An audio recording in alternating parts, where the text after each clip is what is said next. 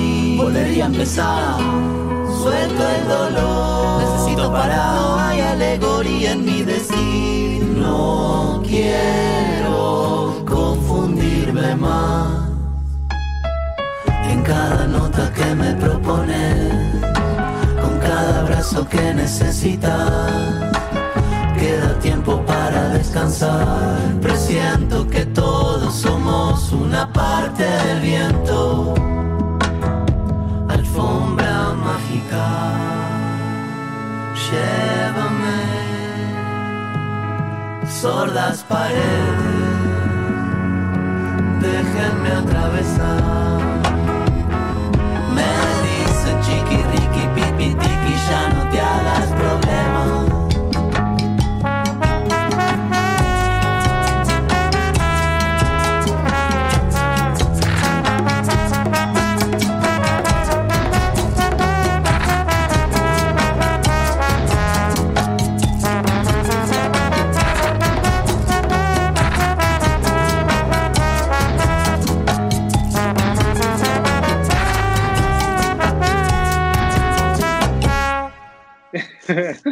Nació? ¿Cómo nació esta idea de Pollo Rojo?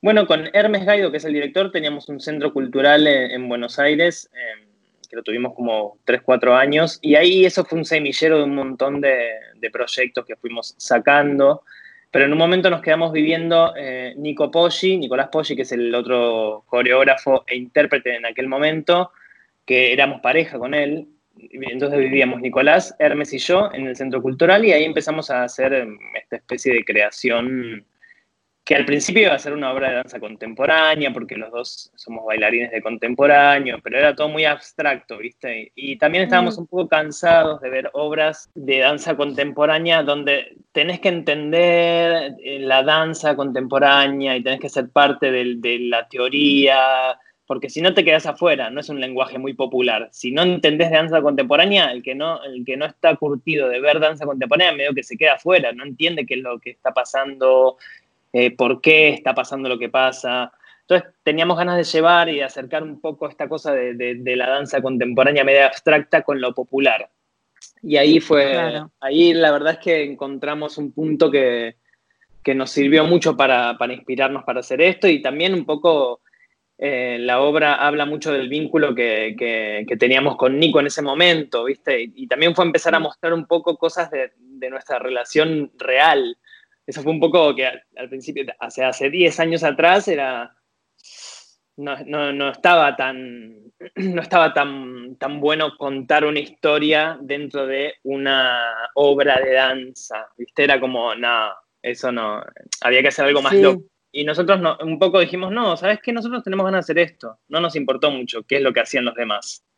Y eso también fue un hallazgo importante. Sí, es increíble porque esta obra finalmente habla de géneros, de estereotipos, ¿no? Exacto, sí. Sí, pero y, más, y sobre todo del amor, ¿viste? Como que ahí no hay género, no hay estereotipo, el amor es universal, puede ser entre un perro y un árbol o entre una mariposa y un gato, ¿viste? No, mm. Va más allá del género, de, del estereotipo, de, es el amor, realmente es, es bastante más universal contame un poco de tus expresiones faciales, por favor, porque me vuelve loco, puedo quedarme horas mirándote. Bueno, cuando, hoy cuando, empezamos a hablar, que te decía que era un niño muy hiperactivo, imagínate si, ahora soy así cuando era niño, ¿no? Fui una persona siempre muy, muy gestual y muy de, de escuchar, eh, no sé, un pájaro y tratar de, hacer la, mímica de cómo sería ese pájaro si fuera humano, o de ir por la calle y escuchar eh, ladridos de perro y convertirme en ese perro por algunos segundos. Eh, tengo algunos juegos personales que, desarrollé desde que soy muy niño, esto de, no sé, también ir por la calle robando gestos de la gente. es como que siento que tengo un archivo que se me va archivando toda esa información y después me divierte, me divierte como decir, como coreografiarlo, ¿viste? En un momento dije, bueno, está bien, yo soy bailarín de formación eh, no académica, pero sí de, que fue lo primero que hice y lo que más hice. Y mm, en un momento me dieron ganas de decir, bueno, ¿cuánto se puede bailar solamente con la cara? A ver, y ahí empecé, empecé a probar estos playbacks que empecé a subir a, YouTube hace 10 años y a investigar, qué sé yo, hice mi propio caminito ahí, este, mezclando un poco la, técnica del lip sync o la fonomímica con esta gestualidad. Eh, nada, es algo que básicamente me divierte mucho y, lo hago desde que soy niño y me sigue divirtiendo. ¿Cuántos Lucianos hay en vos, por favor? Dios, no. No, no, no me animo a ponerme a contar. Bueno, ¿y cuáles son tus próximos proyectos, si se pueden decir? Sí, claro, claro. Mira, em, ahora mismo estoy armando un proyecto nuevo que se llama Apocalypsync, que nace un poco de, bueno, de este confinamiento que estamos viviendo todos y nada, la verdad es que tenía algunas ideas que desarrollar, así que aproveché este tiempo que no puedo estar de gira, estando en mi casa, y bueno, estoy armando ese proyecto que mm, está naciendo ya, estoy coproduciéndolo con, con el público, con, con la gente que, que, se copa y que le gusta mi trabajo. Eh, así que lancé una plataforma para, para, esto, para que la gente pueda estar eh, al tanto de lo que está pasando. Y tengo tengo la idea de sacarlo lo más pronto posible, la verdad. Ahora lo que estamos haciendo es, bueno, buscando algunos coproductores que, se copen y que puedan aportar. Y luego ya, bueno, sacaremos e-, ese material. Es un espectáculo eh, visual porque, bueno, en este momento los teatros no, obviamente no, no están. No, no tienen mucha visibilidad, sí, ¿no? Entonces hay que encontrar otras formas de, claro, de mostrar su trabajo. Exactamente. Y entonces sería como, sería por YouTube, ¿cómo, cómo, cómo lo presentarías tu trabajo Apocalypse Mira, em, lo que estoy haciendo por el momento es mm, lanzando una página que va a ser plataforma donde cuando esté lista la obra, la voy a lanzar por ahí. Eh, la página se llama luciano-delmedioroso.com y ahí está toda la explicación de cómo hacer para, para coproducir, si, la gente se quiere copar en eso, y si no, eh, hay que esperar a que la sala esté llena para ver el espectáculo, que yo calculo que será de acá a, no sé, dos, tres semanas. Eh, yo por lo, por lo, pronto sigo, sigo produciendo contenido acá en casa y nada, viendo, viendo qué es lo que, qué es lo que sucederá. Bueno, genial, en todo caso. Que quieran saber, se pueden meter en la página y chusmear. Eh, es una página bastante interactiva, está buena, es, divertida también. La descarriada con Corina y Miss Bolivia. Me dicen, me dicen, me dicen, me dicen, me dicen. Me dicen, me dicen, me dicen la descarriada. Porque yo vengo y voy a merced del viento. Porque yo siento y soy sin mirar atrás. A mí me dicen, me dicen,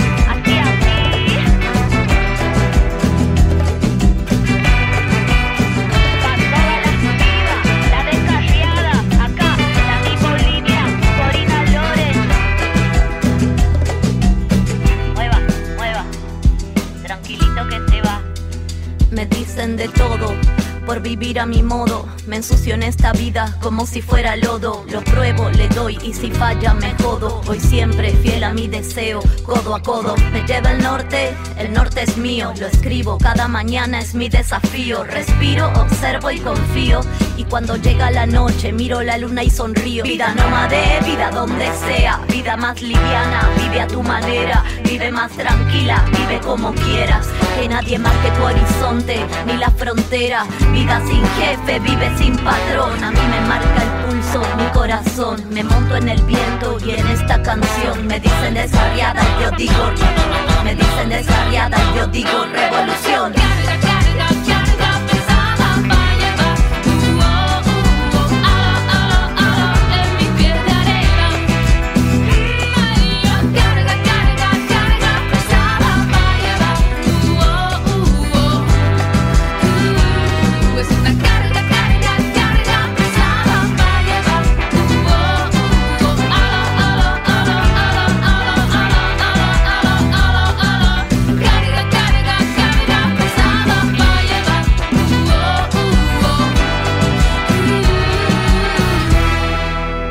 Tenemos como próximo invitado a Alfonso Barón. Hola Alfonso, ¿cómo estás? Aló, aló, aló, aquí estoy, ¿cómo va?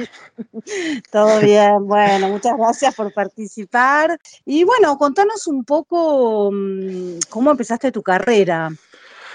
Mi carrera empezó en Mendoza, yo soy mendocino, eh, y empezó con el deporte, básicamente. Ahí es donde empecé a encontrar eh, una relación amorosa con mi cuerpo. Em, y bueno, jugué rugby como 10 años, después eh, anduve en skate, en patines, en bicicleta, no sé, siempre me gustó eh, utilizar el cuerpo sobre todo para divertirme, como un instrumento de divertimento. Si no me divierte, medio que no, no le encontraba el, el porqué.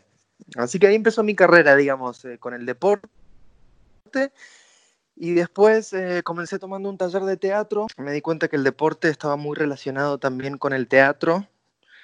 Y luego a través del teatro conocí la danza y me di cuenta que, que no quería dejar de lado ni el deporte ni la danza. Entonces ahora hago un poco una mixtura entre, entre esas tres disciplinas que vengo trabajando desde hace algunos años. Genial. ¿Cómo llegaste, bueno, de Mendoza a París? ¿Cómo fue eso? Uy, es un poco una, es un viaje largo, pero bueno, básicamente de Mendoza me empecé a hacer una carrera de, teatro, eh, luego entré en una compañía de, danza teatro de Mendoza y después me fui a Buenos Aires. Me dijeron, mira, Dios atiende en Buenos Aires, así que fui a buscar a Dios.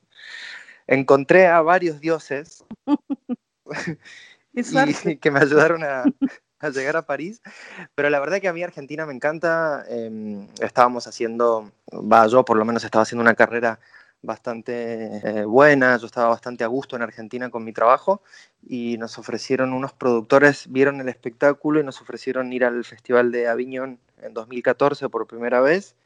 Nos fue muy bien y bueno, a raíz de eso volvimos en 2015 y después con la compañía decidimos venir a instalarnos porque se nos armó como entramos en un circuito artístico y empezamos a vender funciones y a tocar otros festivales, qué sé yo. Entonces dijimos, bueno, eh, ¿por qué no probamos de instalarnos un poco en Europa? Se nos estaba haciendo difícil esto de, volver a cada rato a Argentina, que respecto del resto del mundo es bastante lejos. Y bueno, decidimos como compañía eh, del espectáculo Un Pollo Rojo mudarnos todos para, para París y así fue más o menos como llegué. Mendoza, Buenos Aires, París. Mm, me imagino que lo conociste a Luciano a través de la compañía también, a Luciano Rosso. Sí, sí, sí. Eh, con Lu venimos trabajando, sí, como no sé, 10 años, 9 años. Em, nos conocimos en, en Argentina, en Buenos Aires, y bueno, la creación del espectáculo la hizo Luciano con otro intérprete, coreógrafo del espectáculo. Después dejaron de trabajar juntos y como al año más o menos me sumé yo al proyecto junto con Hermes Gaido, que es el director, y juntos ya llevamos, sí, como no sé, nueve, diez años trabajando. Se nota en la escena, ¿no? Que hay como una, que se conocen, se nota, se transpira. ¿Cómo viviste esto del confinamiento en cuanto a tu trabajo? ¿Qué hiciste? Me agarró una especie de fobia de fobia mm, digital, digamos. Yo solía subir historias a Instagram en un formato así de pequeñas historias de uno o dos segundos, que se la copié a un amigo mendocino que es fotógrafo y me encantaba su forma de hacer eh, stories en Instagram. Le robé ese formato y me, y me divertía mucho hacer como mis historias y estar un poco medio tono con las redes sociales. Y con esto del confinamiento me agarró una especie de fobia tecnológica y, dejé de hacer esas cosas y empecé a ver lo que hacía la gente compulsivamente en sus casas y me agarró como un rechazo. No sé, no tomé ninguna clase online, no entrené, eh, me puse a cocinar, a comer, a, estudiar, a, no sé, a hacer cualquier cosa menos, primero que el teatro online no es teatro, o sea, es otra cosa. O sea, no estoy tampoco muy a favor de, de el arte corporal interpretativo a través de Internet, me parece que es otra cosa. Además, el teatro es un hecho presencial y, que si en el público no es teatro, sería como otra forma, habría que renombrarla o, readaptar el trabajo.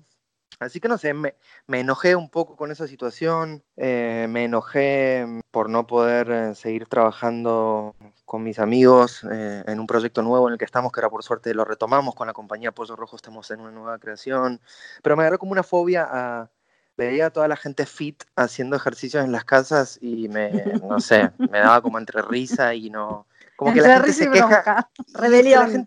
a ver, lo, que me pasa es que la gente se queja mucho de que no tiene tiempo por ahí para no hacer nada, para estar simplemente. Y después veía una necesidad muy grande de, demostrarle al, mundo, miren que, cómo ejercito, o miren... Miren qué bien que estoy. Cada uno. Cada uno con su forma de expresión. Bueno, ¿y cuáles son tus, tus proyectos futuros? Me, decías que están eh, trabajando o han retomado el trabajo para una nueva obra. ¿En qué andas?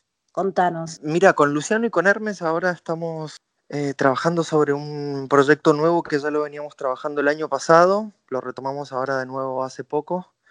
insisto, con nuestros encuentros presenciales y humanos eh, acá en mi casa. Y que se va a estrenar eh, seguramente el año que viene. Y después estoy ayudando con la dirección a un amigo eh, francés que está haciendo un solo de él y lo estoy ayudando un poco en la dirección, así que bueno, siempre tengo alguna cosita. Bueno, ¿y cómo, cómo ves el teatro? Me imagino, es que te imaginas también que el teatro se abra con qué sé yo, con espacios eh, como, como, como los transportes, que va a cambiar eso para ustedes, ¿no? Tener menos público, a lo mejor. Es que, lo, ¿cómo lo pensás? ¿Cómo lo ves? Por un momento tuve pensamientos así apocalípticos de que nunca más el teatro iba a ser el mismo. Y ahora que hay días de sol y la gente está en cualquiera y todos salimos y la vida sigue un poco, entre comillas, normal, vuelvo a tener la ilusión de que los teatros van a reabrir de una manera lo más normal posible. Entiendo que muchos dueños de los teatros no quieren reabrir con estas medidas de decir, bueno, entra el 30% de la capacidad de la sala porque no va a ser rentable económicamente. Entonces, sinceramente, no sé. Mientras tanto, nosotros apostamos con la compañía y seguimos pensando en Trabajando. una obra de teatro a la vieja usanza, en un teatro y así.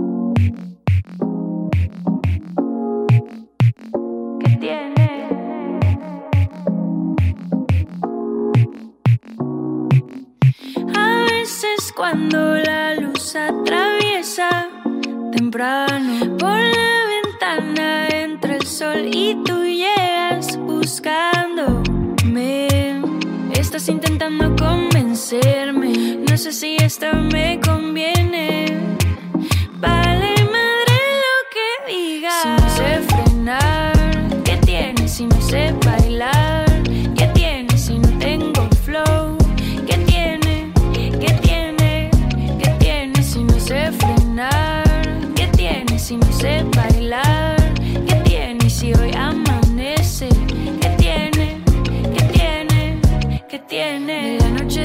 Tengo varias lagunas. La cama me acompaña cuando estoy cruda. No sé, pero me encanta hacer tributo a la luna. En estos tiempos no hay fuerza de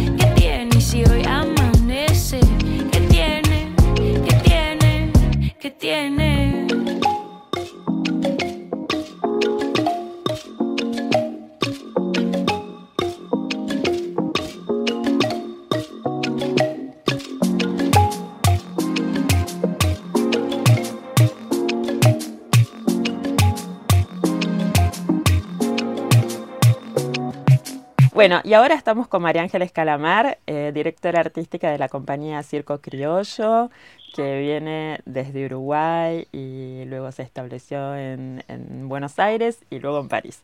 Bueno, hola María Ángeles, ¿cómo estás? Hola, Mon, ¿cómo? Bien, muy bien. Bueno, contanos un poco cómo fue que nació el Circo Criollo. Sé que desde muy chica fuiste a vivir a Buenos Aires. ¿Cómo fue si las raíces uruguayas, eh, cómo se, se mezclaron con lo que aprendiste en Buenos Aires y tu educación en Buenos Aires? ¿Y cómo fue que llegaron a París? Llegué a Buenos Aires en el 83, la verdad que viví gran parte de mi vida en Buenos Aires. Empecé haciendo teatro en Buenos Aires y después fui a la escuela de circo criollo de los hermanos Videla, que ellos habían fundado esta escuela eh, en los 90. Entonces, bueno, empecé a ir y me enamoré de este mundo y ahí me quedé porque, bueno, un poco ellos también me adoptaron, ellos en la época adoptaban a todos como hijos. Y bueno, y ahí con ellos conocí la historia del circo criollo, que es la historia del circo que nace en Uruguay con la familia Podestá, que eran una, una familia de inmigrantes italianos de artistas de circo que son los que crearon el circo criollo. El circo criollo tiene dos partes, una parte acrobática y la segunda parte representaban una pieza teatral de los gauchos de la época. Y ahí eh, los poetas crean este, esta forma de circo y se expande en Argentina y es donde nace después el Teatro Nacional te estoy abreviando contando así muy está muy bien. pero la historia del circo criollo es muy linda y creo que está muy poco conocida en Argentina y poco valorizada, este, desgraciadamente, porque tiene, es de ahí donde nacen muchas cosas. Este, aparte del circo criollo se hacía tango, se bailaba el tango, aparte de hacer payaso y acrobacia, había muchas cosas culturales nuestras yo en realidad empecé a estudiar en esta escuela, a practicar circo y los profesores nos contaban la historia del circo. Y bueno, después pasó el tiempo y me vine a Francia a los 23 años. Este, y acá, bueno, empecé a, ver cómo iba a ser porque no tenía papeles ni nada. Y empecé a estar en una escuela en Fratellini. Y bueno, entre, entre tanto angustiada por los papeles porque bueno, para todos los que conocen es toda una angustia, este, hasta que pude conseguir un contrato de trabajo en un circo y ahí empecé a, a, trabajar. Y bueno, con el tiempo decidí crear mi compañía, esta que se llama Circo Criollo, en homenaje a, a, donde, a donde, de donde yo vengo. Y bueno, da la casualidad que también justo se mezcla con mi país, Uruguay, y bueno, con Argentina también, porque soy un poco de los dos lados. Así que, Río Platense, ahí va. Río Platense y bueno, y acá también en Francia hace 20 años estoy. ¿Y cómo fue eh, que, surgió? Porque estuviste en el círculo de, eh, de los hermanos Fratellini y, y de ahí como te, nació como las ganas de... Nació en un bajón total mío de, extrañar mucho mi país y estar con muchos problemas de papeles, de carta de suyud, de trabajo y de choques culturales. Ahí me nació la, las ganas, pero en esa época no podía hacer nada porque, bueno, porque yo estaba, digamos, como toda persona inmigrante que está acá, tratando de ver cómo, cómo arreglárselas, ¿no? Y, después, por el año 2010, empecé recién ahí a, averiguar cómo hacer un espectáculo con varias personas, porque yo lo que hacía hasta ahora hacía mi número de hula hula o de cuerda, y me contrataban y daba clases nada más. Claro. ahí entré a averiguar y bueno, de ahí hice el, primero, el primer espectáculo de Circo Criollo, una primera versión en una carpa en Chantelule Viñes con Neusa Tomás, que es una directora de un circo en Chantelule Viñes. Y después, bueno, seguí sola y bueno, de ahí creé, la asociación con un compañero con el que tenía en la época. Y de ahí yo empecé a producir yo misma, en realidad produje yo misma y actuamos en el Teatro Clavel y nos fue muy bien y después fuimos a la Ópera Garnier. Y bueno, el que tuvo, tuvo su momento lindo, digamos, entre el 2013, 2014, 2015, que bueno, que Arte nos hizo una, una, misión especial. Sí, sí, sí, en el cual, bueno, ellos viajaron a Argentina, entrevistaron a los Videli y me entrevistaron a mí. ¿Y cómo fue que, porque ahora estás con un nuevo espectáculo que se llama El Inmigrante, ¿no?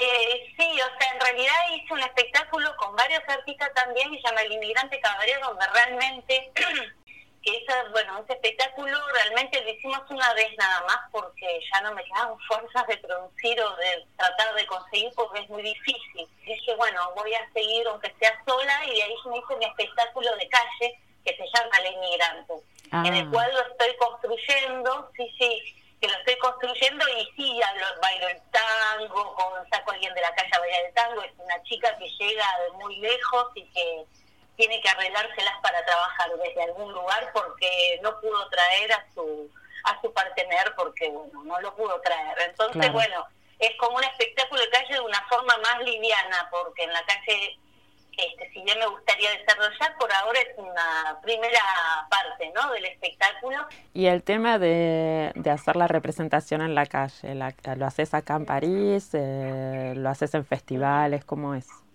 En París no, en París hice hace mucho en la Notre Dame ah, con mis aros y fue re lindo, pero después me sacaron y ya no volví porque no, no quise volver y después, en realidad, lo que hago es que me trato de inscribir en festivales.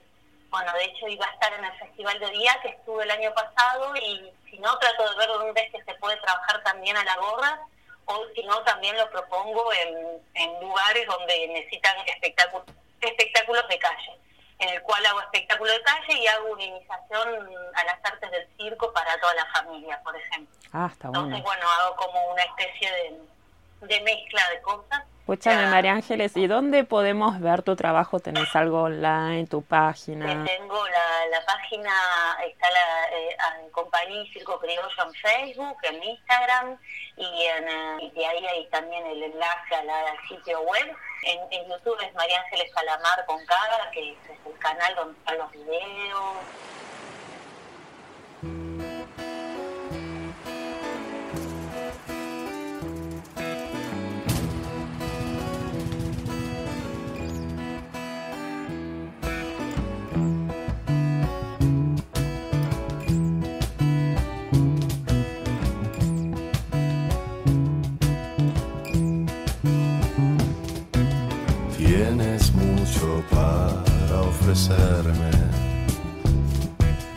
De todo tu ser o parte.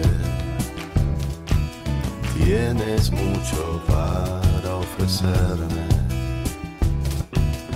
y yo acepto ofrendas.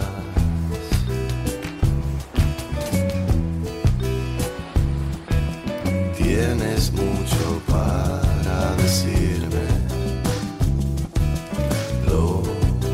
percibo en el aire. Tu mirada lleva la carga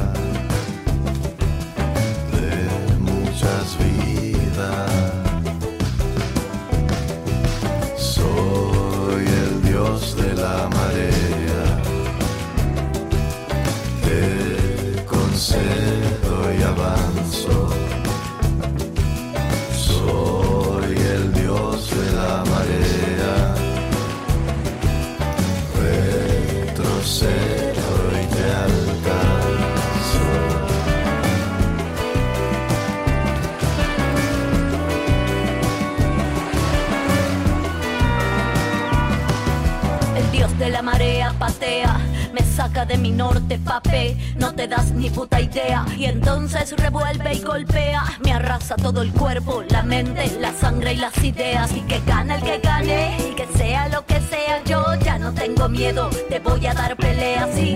Ya me quité la correa y estoy libre. Y la luna que me alumbra con su magia me pasea. Cuando sube o baja como un manto de seda. O creciente o menguante, redonda o como nueva. Ay, como marea este Dios. ¿Y vos quién sos? Si todo se deforma cuando estamos los dos, pero me entrego a lo que toca, lo bailo como loca, soy la ola que salpica cuando rompe la roca, soy rayo que quema, soy trueno de mi boca, acá con Kevin, la Miss Bolivia es la que acota.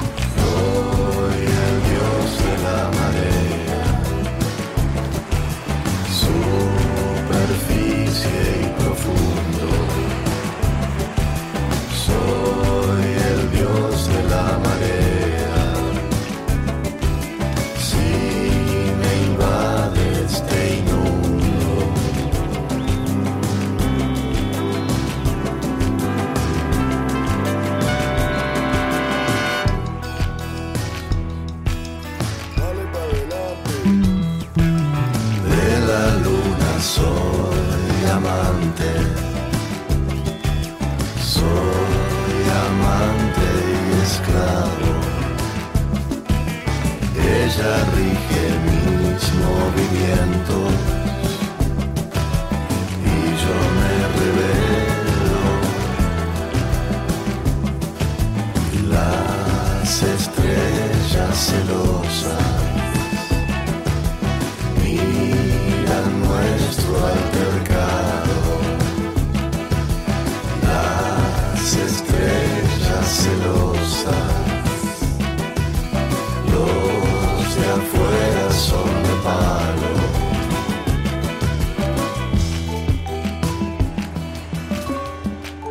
Esta vez tenemos un nuevo invitado. Mi nombre es Leandro Figueroa, soy integrante del grupo Malevo.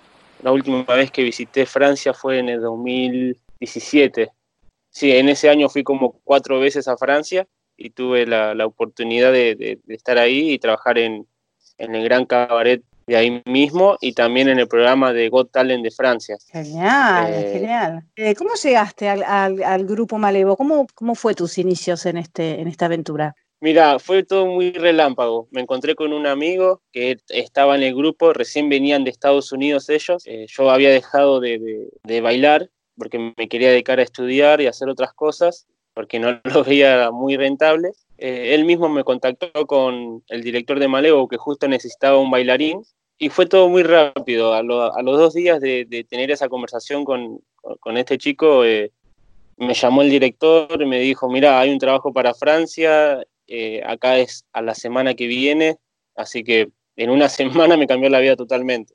Si bien es, todos nos conocemos, so- o sea, el ambiente de folclore, eh, nos conocemos todos por las peñas, por certámenes, todos conocemos el trabajo de todos, así que ya me tenían eh, en vista y bueno, se, se presentó la oportunidad y bueno, acá estoy, ya hace cuatro años que estoy en Malevo, Hace cinco meses que volví de, de Japón, tuvimos un contrato de 10 meses en Japón con Universal Studios. Y bueno, también hemos recorrido diferentes partes del mundo. Qué loco, ¿no? Todo eso. Entonces vos ya eras bailarín. ¿De, de cuándo, cuándo Sí. empezaste a bailar? Yo empecé a bailar a los cuatro, a los cuatro años. Muy pequeño. Profesionalmente, profesionalmente arranqué a los 12, 12, 13 por ahí. ¿De qué ciudad, ¿En qué ciudad naciste? Yo soy de Tigre, Buenos Aires. Ah, mira vos. Eh, no es del lado de capital, sino del lado de, de provincia, digamos. Qué loco que toda tu vida se, se dio vuelta en, un, en una semana, ¿no? No, no, sí, tal cual. En una semana se, se me revoltigió todo. Artísticamente, que por ahí yo uno lo ve, bueno, yo ya lo veía bastante lejos a eso, en el sentido de que, bueno, me iba a dedicar a estudiar. Eh, justamente yo había terminado ya el secundario, me había tomado un año para trabajar. Y bueno, ya había tomado la decisión de ponerme a estudiar una carrera. Y me pasó todo esto. Qué fuerte, qué fuerte. Pero bueno, tenés un amor por, por la danza también. ¿Qué sentís con esta expresión cada vez que tenés una, un espectáculo, no? Pues muy fuerte lo que presentan. Ustedes tienen una energía de grupo que es extraordinaria. La verdad que es hermoso. Eh, bueno, la última experiencia que es en Japón, que tuvimos 10 meses, nos ha tocado vivir un montón de, cosas, de experiencias y ver a los japoneses que se volvían locos porque nosotros zapateábamos o porque hacíamos boleadoras. La verdad que es algo muy bueno, o sea, es algo que impacta a través de- del movimiento, de la energía, de, de la actitud que uno pone. Y es tan loco porque no sé cómo hacían para entendernos, pero ellos nos entendían y lo disfrutaban y, no, y era una sensación hermosa. No se pone Claro, verdadera comunión con el público, ¿no? Con toda esa energía que ustedes comparten. Algo que quieras compartir con nosotros, ¿qué se te ocurre? Sí tengo una frase que siempre me, me la han dicho, me, me la ha dicho un, un gran amigo y bueno, me quedó. Uno nunca tiene que rendirse, eh, no, no hay que parar, no hay que conformarse hasta que lo bueno sea mejor y lo mejor sea excelente.